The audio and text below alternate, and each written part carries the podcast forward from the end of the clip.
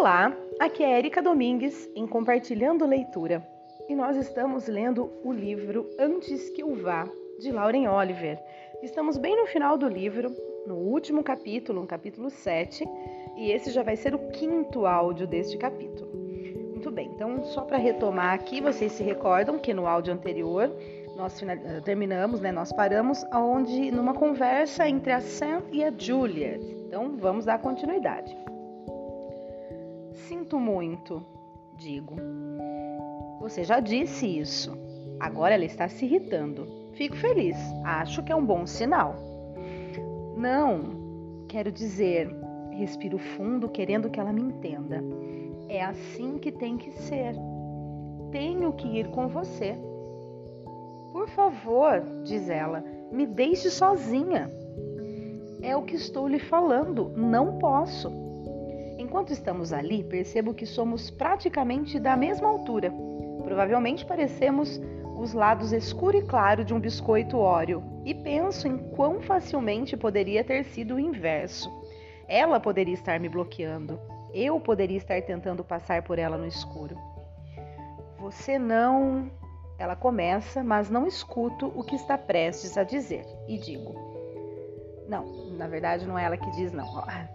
Sam, Alguém grita das escadas naquele instante, e enquanto viro para olhar para Kent, Juliet passa por mim. Juliet! Giro, mas não sou rápida o bastante. Ela foi engolida pela multidão. O espaço que permitiu que passasse está se fechando tão depressa quanto se abriu. Peças de Tetris em movimento de corpos, e agora estou correndo contra colunas, mãos e bolsas de couro enormes. Sam, Agora não, Kent. Estou lutando para chegar à porta, a cada passo sendo empurrada para trás enquanto as pessoas passam descuidadas em direção à cozinha, segurando copos que precisam ser preenchidos. Quando estou quase à porta, a multidão se dispersa e vou para frente. Mas então sinto uma mão calorosa nas minhas costas e Kent está me girando para ficar de frente comigo. E apesar de precisar alcançar Juliet, e do fato de que estamos no meio de um bilhão de pessoas, penso em como seria bom dançar com ele. Dançar de verdade, não ficar se esfregando como as pessoas fazem nas festas da escola. Dançar como as pessoas faziam antigamente, com as mãos no pescoço dele e seus braços em volta da minha cintura. Eu estava procurando. Ele está sem fôlego e o cabelo está mais bagunçado do que o normal. Por que você fugiu de mim antes? Ele parece tão confuso e preocupado que meu coração dá cambalhotas no peito. Não tenho tempo para falar sobre isso agora. Digo da forma mais gentil possível. A gente se fala depois, tá? É o jeito mais fácil, é o único jeito. Não, ele é tão enfático que por um segundo sou pega de surpresa. Como? Eu disse não. Ele para à minha frente, bloqueando a passagem para a porta. Quero falar com você, quero falar agora. Não posso, começo a dizer, mas ele me interrompe. Você não pode fugir outra vez. Ele estica os braços e põe as mãos gentilmente sobre os meus ombros, mas seu toque faz uma corrente de calor e energia passar por mim. Está entendendo? Você não pode fazer essas coisas. O jeito como ele me olha faz eu me sentir fraca as lágrimas ameaçam vir novamente. Nunca quis machucá-lo, resmungo. Ele solta os meus ombros, passando as mãos pelos cabelos. Parece estar com vontade de gritar. Você age como se eu fosse invisível durante anos. Depois me manda um bilhetinho adorável. Depois eu a busco, você me beija. Acho que foi você que me beijou, na verdade. Ele não interrompe a fala nem por um segundo. E deixa minhas pernas bambas, sacode o meu mundo e tudo mais, depois volta a me ignorar. Eu fiz isso? Solto um ganido antes que possa me conter. Ele me olha com firmeza. Você fez tudo tremer. Ouça, Kent. Olho para as minhas mãos que estão coçando para se esticarem e tocá-lo, passarem pelo cabelo dele e colocar umas mechas atrás da orelha. Olha, Kenzie, eu quis de verdade tudo aquilo que aconteceu no carro. Eu quis beijar você de coração. Achei que eu achei que eu que a tivesse beijado. A voz de Kent é firme e não sei se ele está brincando ou não. É, bem, eu quis beijar você de volta. Tento engolir o nó na garganta. É só o que posso lhe dizer agora. Eu quis, mais do que jamais quis outra coisa na vida. Fico feliz por estar olhando para os meus sapatos, porque naquele instante as lágrimas rompem a barreira nos meus olhos e começam a correr pelas bochechas.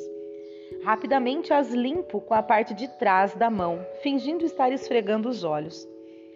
E a outra coisa que você disse no carro? Pelo menos Kent não parece irritado, apesar de eu estar assustada demais para olhar para ele. Sua voz está mais suave agora. Você disse que não tinha muito tempo. O que quis dizer? Agora que as lágrimas encontraram o caminho, não há como contê-las. E mantenho a cabeça abaixada. Uma delas pinga no meu sapato, deixando uma marca em forma de estrela. Tem coisas acontecendo agora. Ele coloca dois dedos sob o meu queixo e levanta a minha cabeça em direção a dele. E então eu realmente tropeço minhas pernas cedem e ele põe um braço nas minhas costas para me manter de pé. O que está acontecendo, Sam? Ele esfrega uma lágrima do canto do meu olho com o polegar, examinando meu rosto com os olhos, fazendo aquela coisa que faz eu me sentir como se ele estivesse me virando do avesso e olhando diretamente para o meu coração. Você está com problemas? Balanço a cabeça sem conseguir falar. Você pode me contar, seja o que for, você pode me contar. Ele se apressa em dizer. Por um momento fico tentada a continuar assim, pressionada contra ele, beijá-lo sem parar, até parecer que estou respirando por ele. Mas então penso em Juliet na mata. Vejo dois raios de luz cegantes rompendo a escuridão e ouço o som baixo de um ronco, como um oceano distante, um motor voltando à vida. O ronco e as luzes enchem a minha cabeça, expulsando todo o restante. O medo, o arrependimento, a tristeza, e consigo me concentrar outra vez. E digo: Não estou com problemas, não sou eu. Eu eu tenho que ajudar alguém. Me afasto gentilmente de Kent, tirando o braço dele da minha cintura. Não posso explicar. Você tem que confiar em mim. Inclino-me para frente e dou um último beijo nele. Só um selinho, na verdade. Nossos lábios mal se tocam, mas é o bastante para que eu sinta aquela sensação de estar flutuando novamente. Força e poder fluindo por mim. Quando me afasto, espero mais argumentos, mas em vez disso, ele simplesmente me encara um instante, se vira e desaparece em direção às escadas. Meu estômago se contrai por uma fração de segundo o quero mais do que tudo. Estou com saudade dele. Sinto como se o meu peito tivesse desmoronado. Em seguida, penso no escuro, nas luzes, no ronco e em Juliet. E antes que possa pensar em qualquer outra coisa, luto os últimos passos até a porta e saio no frio, onde a chuva continua caindo como fragmentos de luar ou como aço. Agora, um subtítulo, gente. Um milagre de acaso e coincidência, parte 2. Juliet, Juliet. Sei que ela partiu antes e não vai conseguir me ouvir, mas me sinto melhor gritando o seu nome. Faz com que a escuridão ao redor não pareça tão próxima e pesada. É claro que me esqueci de trazer a lanterna. Dou início à minha combinação de tropeços e correria pela entrada congelada, desejando ter optado por usar tênis em vez das minhas botas preferidas de couro azeitona de plataforma da Dolce Vita. Ao mesmo tempo, são sapatos pelos quais se morreria. Nos quais se morreria. As luzes da casa desapareceram atrás de mim, engolidas pelas curvas da estrada e pontas altas das árvores, quando acho que o. Vou começar de novo, gente. As luzes da casa desapareceram atrás de mim, engolidas pelas curvas da estrada e pontas altas das árvores, quando acho que ouço alguém gritando meu nome. Por um segundo tenho certeza de que foi minha imaginação, ou que se trata apenas do vento passando pelos galhos. Detenho-me, hesitando. Depois ouço novamente. Sam! Parece a voz de Kent. Sam, cadê você? É Kent.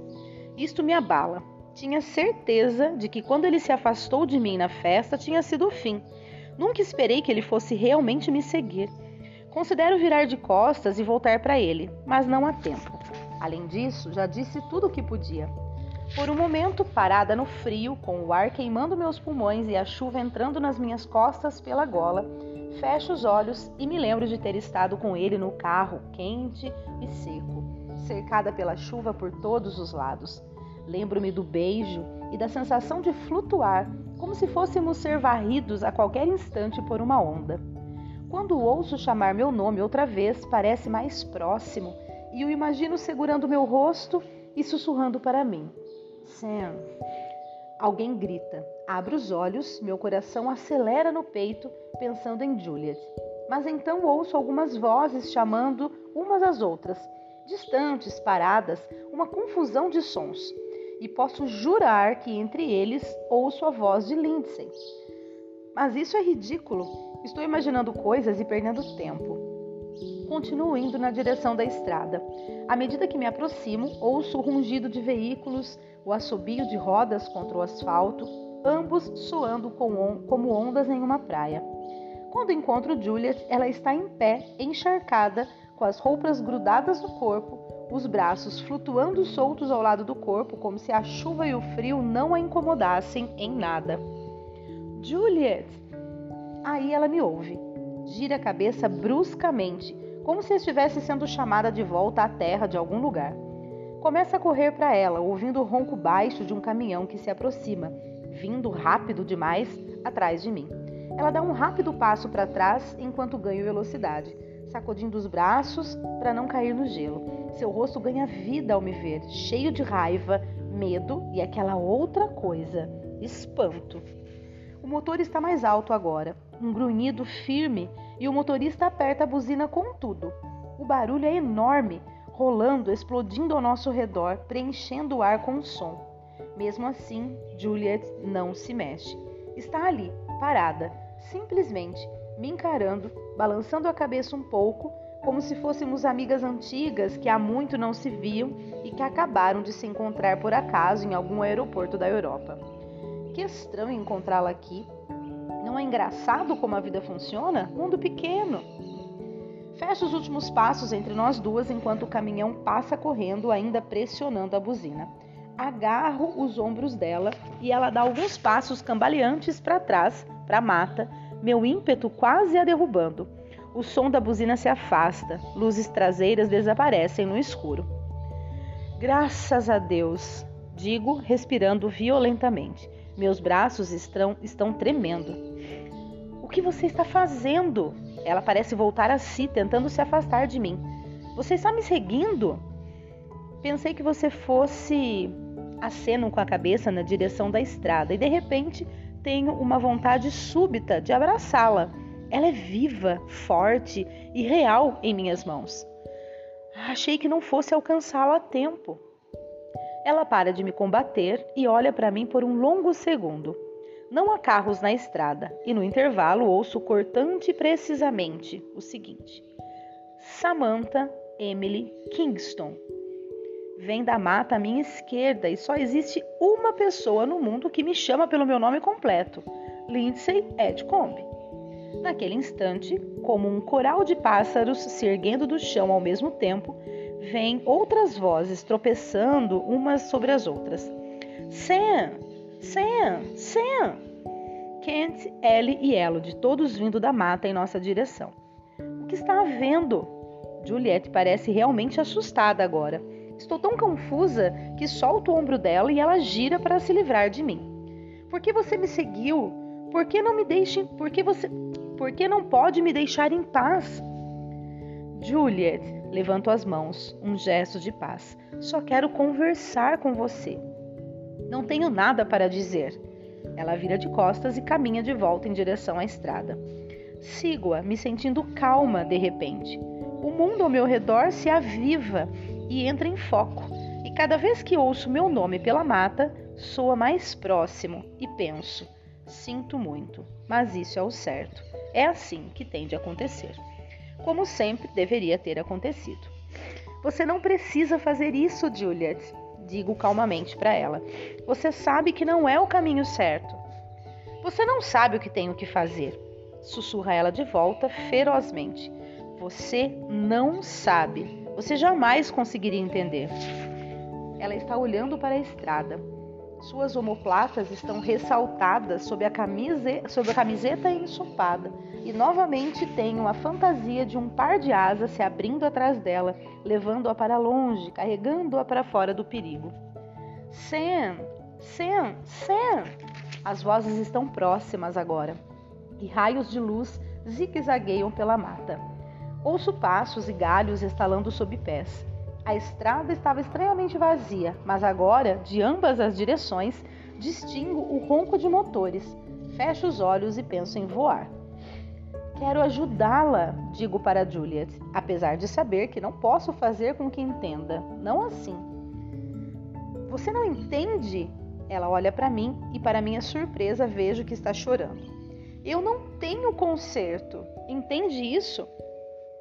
Penso em quando estive nas escadas com Kent, dizendo exatamente a mesma coisa.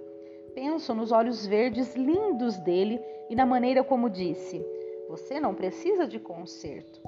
E no calor das suas mãos e na suavidade dos lábios. Penso na máscara de Juliet e em como talvez todos nós tenhamos a sensação de estarmos colados, costurados e não exatamente corretos. Não estou com medo. Vagamente, percebo rugido nos meus ouvidos e vozes tão próximas e rostos, pálidos e assustados, emergindo da escuridão, mas não consigo parar de olhar para Juliet enquanto ela chora. E linda mesmo assim. É tarde demais, diz. Nunca é tarde demais, digo. Naquela fração de segundo, ela se lança à estrada, mas olha para trás espantada, seus olhos brilhando com gratidão. Em seguida, estou avançando atrás dela.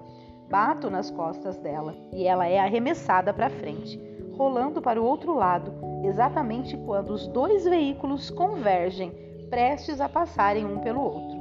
Há um berro furioso e alguém, mais uma pessoa, grita o meu nome e uma sensação de calor por todo o meu corpo, a sensação de ser erguida, jogada por uma imensa mão, a mão de um gigante o mundo gira, vira de cabeça para baixo e para os lados, e uma névoa de escuridão devorando as bordas da terra, transformando tudo em um sonho. Imagens flutuantes surgindo e saindo, olhos verdes brilhantes e um campo de grama aquecido pelo sol.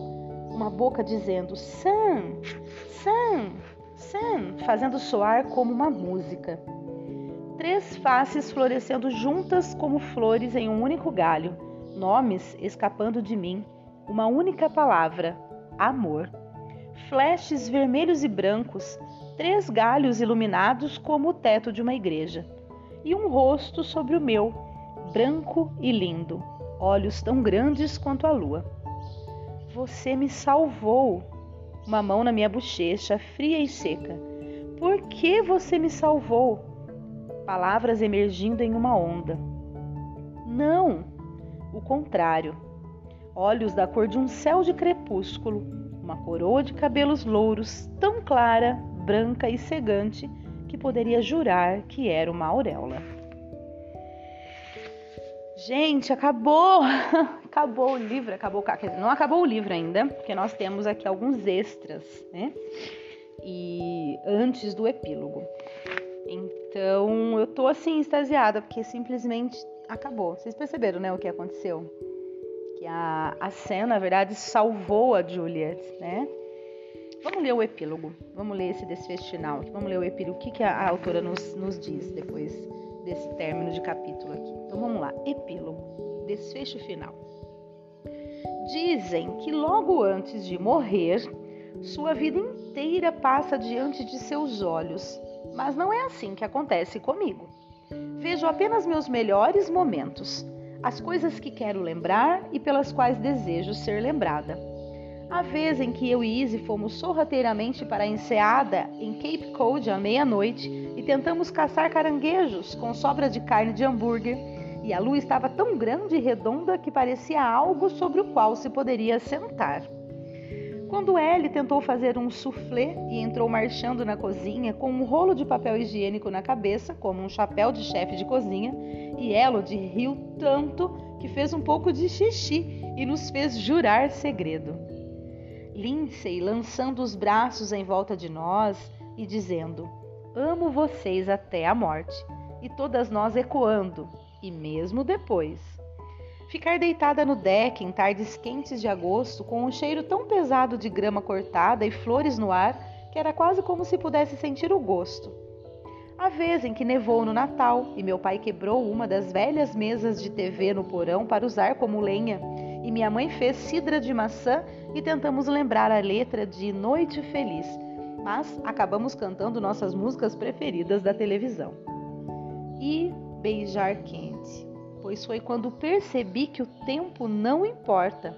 Foi quando percebi que certos momentos se estendem para sempre. Mesmo depois que terminam, continuam.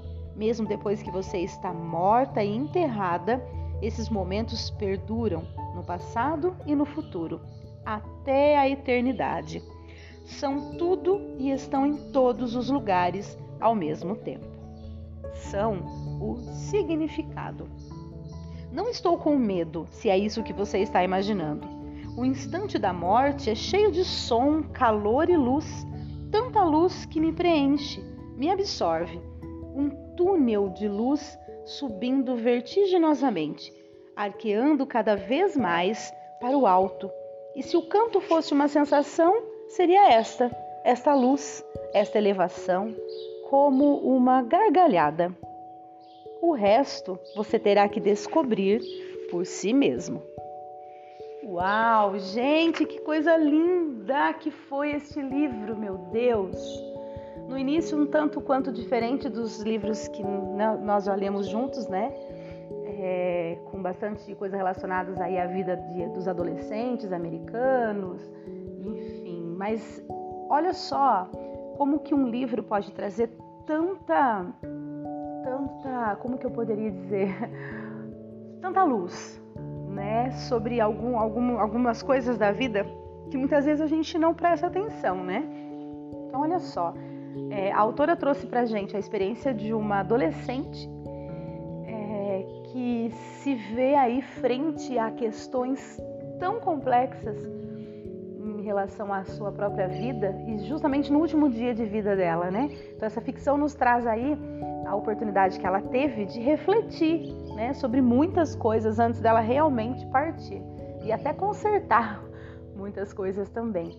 E que maravilhoso isso, né? Que esplendoroso você é, imaginar que você pode a cada dia viver com esta percepção da tua vida. Não precisa você saber que está no último dia, não precisa você nem pensar a respeito disso, porque a gente não tem como saber qual vai ser o nosso último dia. Mas antes que a gente vá, que a gente possa realmente fazer valer a pena o tempo que a gente esteve aqui. Né? Eu acho que esse é grande, essa é a grande lição aí que o livro nos trouxe. Bom, ainda não é o final, como eu disse, tem alguns agradecimentos aqui que até vou fazer a leitura já, mas depois, no próximo, no próximo áudio, eu acredito que eu vá. Deixa eu até ver, olha, são 3, 4, 5, 6, 7, 8, 9, 10, 11, 12, 13, 14, 15, eita, 16. Tem mais 16 páginas. Então, se eu ler, vamos dizer aí, quatro páginas por vez, ainda tem mais quatro áudios, né, pra gente terminar este livro. Então a gente vai ter mais um gostinho aí para ler, mais alguns áudios para aí sim finalizar definitivamente. Eu espero que vocês realmente tenham gostado, que esse extra também traga mais luz para a gente ainda, né?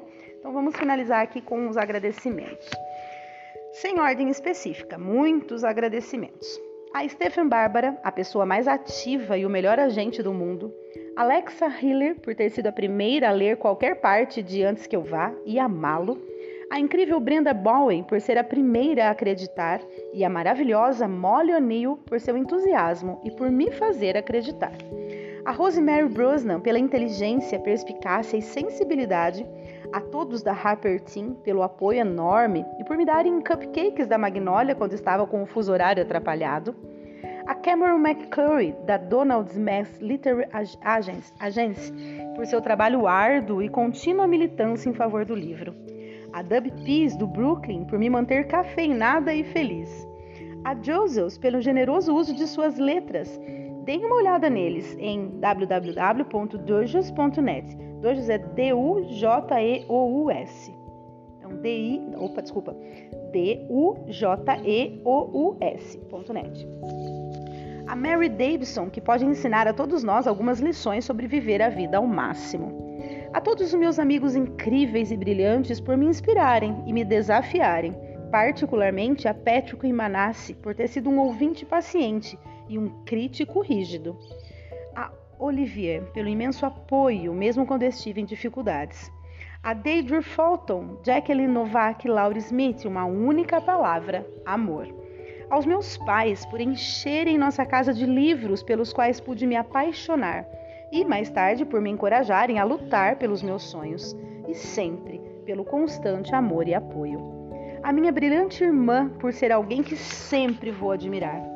E por último, a Pete por me incentivar a fazer pós-graduação e por me ajudar a ficar de pé, por me deixar editar freneticamente em Harbor Springs por sempre ter tido tanto orgulho de mim e porque o que quer que estivesse escrevendo, estava sempre tentando escrever meu caminho de volta para você. Uau, gente, que coisa linda! Mas enfim, esse ainda não é o último áudio, nós terminamos o livro, porém vamos ter esses extras aí que eu estou é, já ansiosa para ler.